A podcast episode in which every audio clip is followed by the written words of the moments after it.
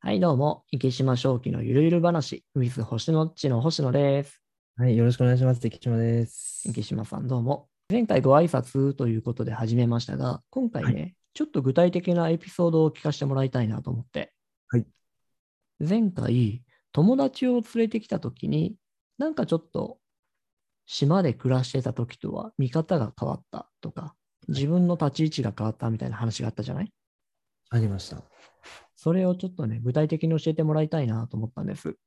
大学に行って、で、向こうでいろいろと友達も作って、はいで、多分、その中の友達を奄美に連れてきたのかなと思うんだけど、いつ頃の話だった自分、今、神奈川にあの進学していて、うん。そこで出会った友達でして、うんうん。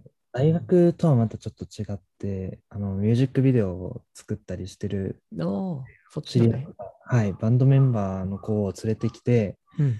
自分の地元の奄美大島であのミュージックビデオを撮るっていう、超かっこいいね、それ。プロみたいだね。けそれであの連れてきたのが、えっとうん。多分初めてだと思います。去年のうんうん2021年のえー8月の頭頃ですね。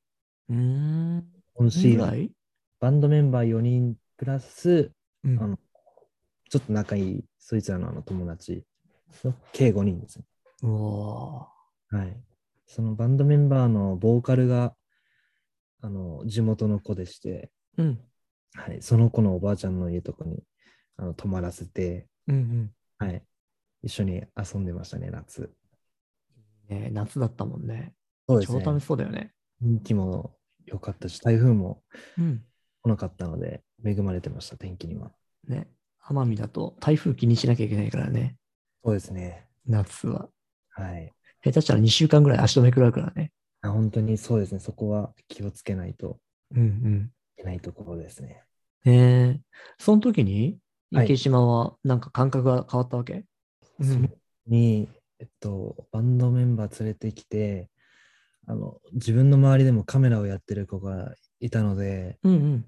撮影を手伝ってもらうっていう形を取ったんですけど、うん。その時にそのバンドメンバーの友達と自分の地元の友達がこうなんか和気あいあいとっていうか、うん。あのー楽しんでこの撮影の話したりとかしているのを見てすごい自分は感動したんですけどその場面 うん自分と仲良くなるのはもちろんなんですけど自分のこの大切な友達とまた別のところで出会った友達がこう一緒にしかも自分の地元ではい。何かを成し遂げるっていう形であの共にするっていうかその一緒に撮影するっていう光景を見た時にとてうんもめちゃくちゃ楽しいなって思って、めっちゃいいね。そうなんですなんか人とのつながりの良さをまだ改めて感じたというか、まあ、それも一つありましてうんうん。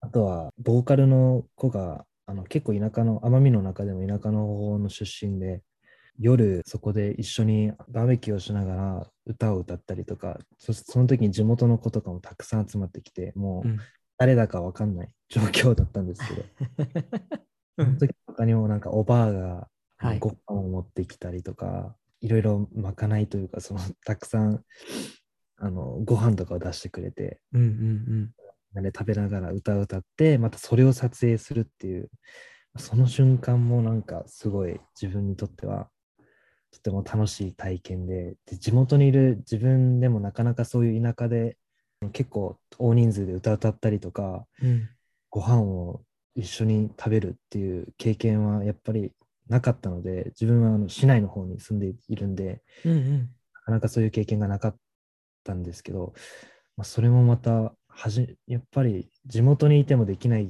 経験っていうのはたくさんあるなって思って、奄美にレジャーとか海とかをやっぱ経験しに来る観光客の方が多いと思うんですけど、奄美ならではというか、人の良さだったり、伝統とかそういうところもあるんですけど、まあ、人の良さっていうところをみじすごい自分も実感したというか地元にいてもなかなか体験できないことを逆にこの友達を連れてくるっていう経験があったからこそうん。できたかなっていういやー、おもろい話だね、それ。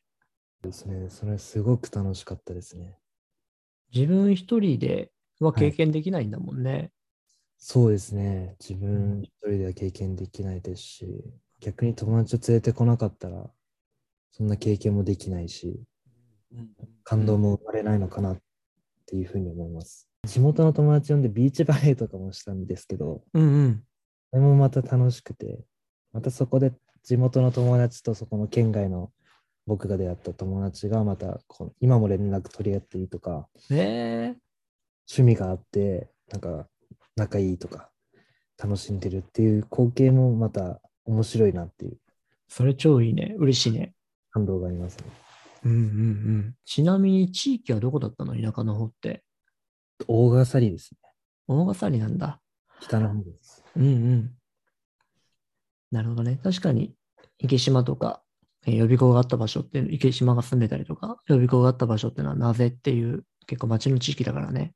はい。全然また違いますね。うん。でも、その友達のおばあとかも嬉しかったんだろうね。ああ、もう本当に喜んでましたね。ご飯食べながらずっと手拍子して、一緒に歌ったりとかうんうんうんうん。してましたね。いや、本当俺も、俺はもともと島の出身ではないけども、はい。島に行って感じたのは、みんな歓迎するの、うん、そうですね。あれありがたいよね。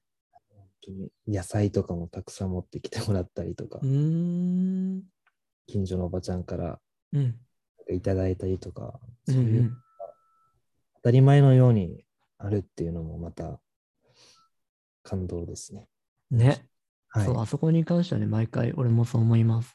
はい、本当にいつもよく来たねっていう感じで迎え入れてくれるので嬉しいよね。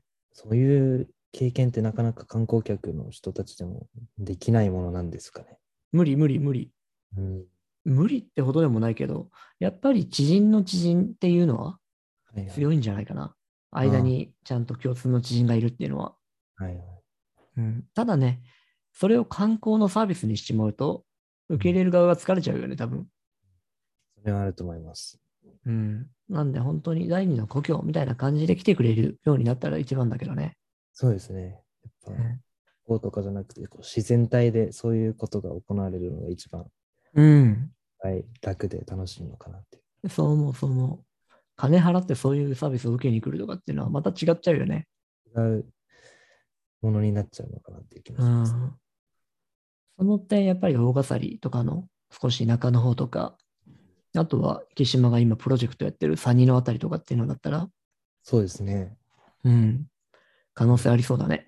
楽しそうな。なるほどね。じゃあ池島としては、そういうことに今後興味を持って何かしら動きをしていくわけね。そうですね。やっぱ人と人だったり、人と物だったり、うんうん。ここにもっと、そういうところに目を向けていきたいなっていうのはあります。はい、楽しみですが、まだまだ池島が緊張してるのも楽しいところです。言葉選びでちょっと詰まっちゃいますね。 まあね、こっからこっから徐々に徐々に続けていって、またいろんな話を聞いていければと思うので、そうですね。ちょっと成長する姿も。 楽しみだね。ポケモンみたいだ。じゃあ、皆さんね、温かい目で池島を見守っていくことにいたしましょはい、お願いします。う。はい。えじゃあ、今回もこんなところにしましょうか。はい、ありがとうございます。はい、ありがとうございました。ありがとうございました。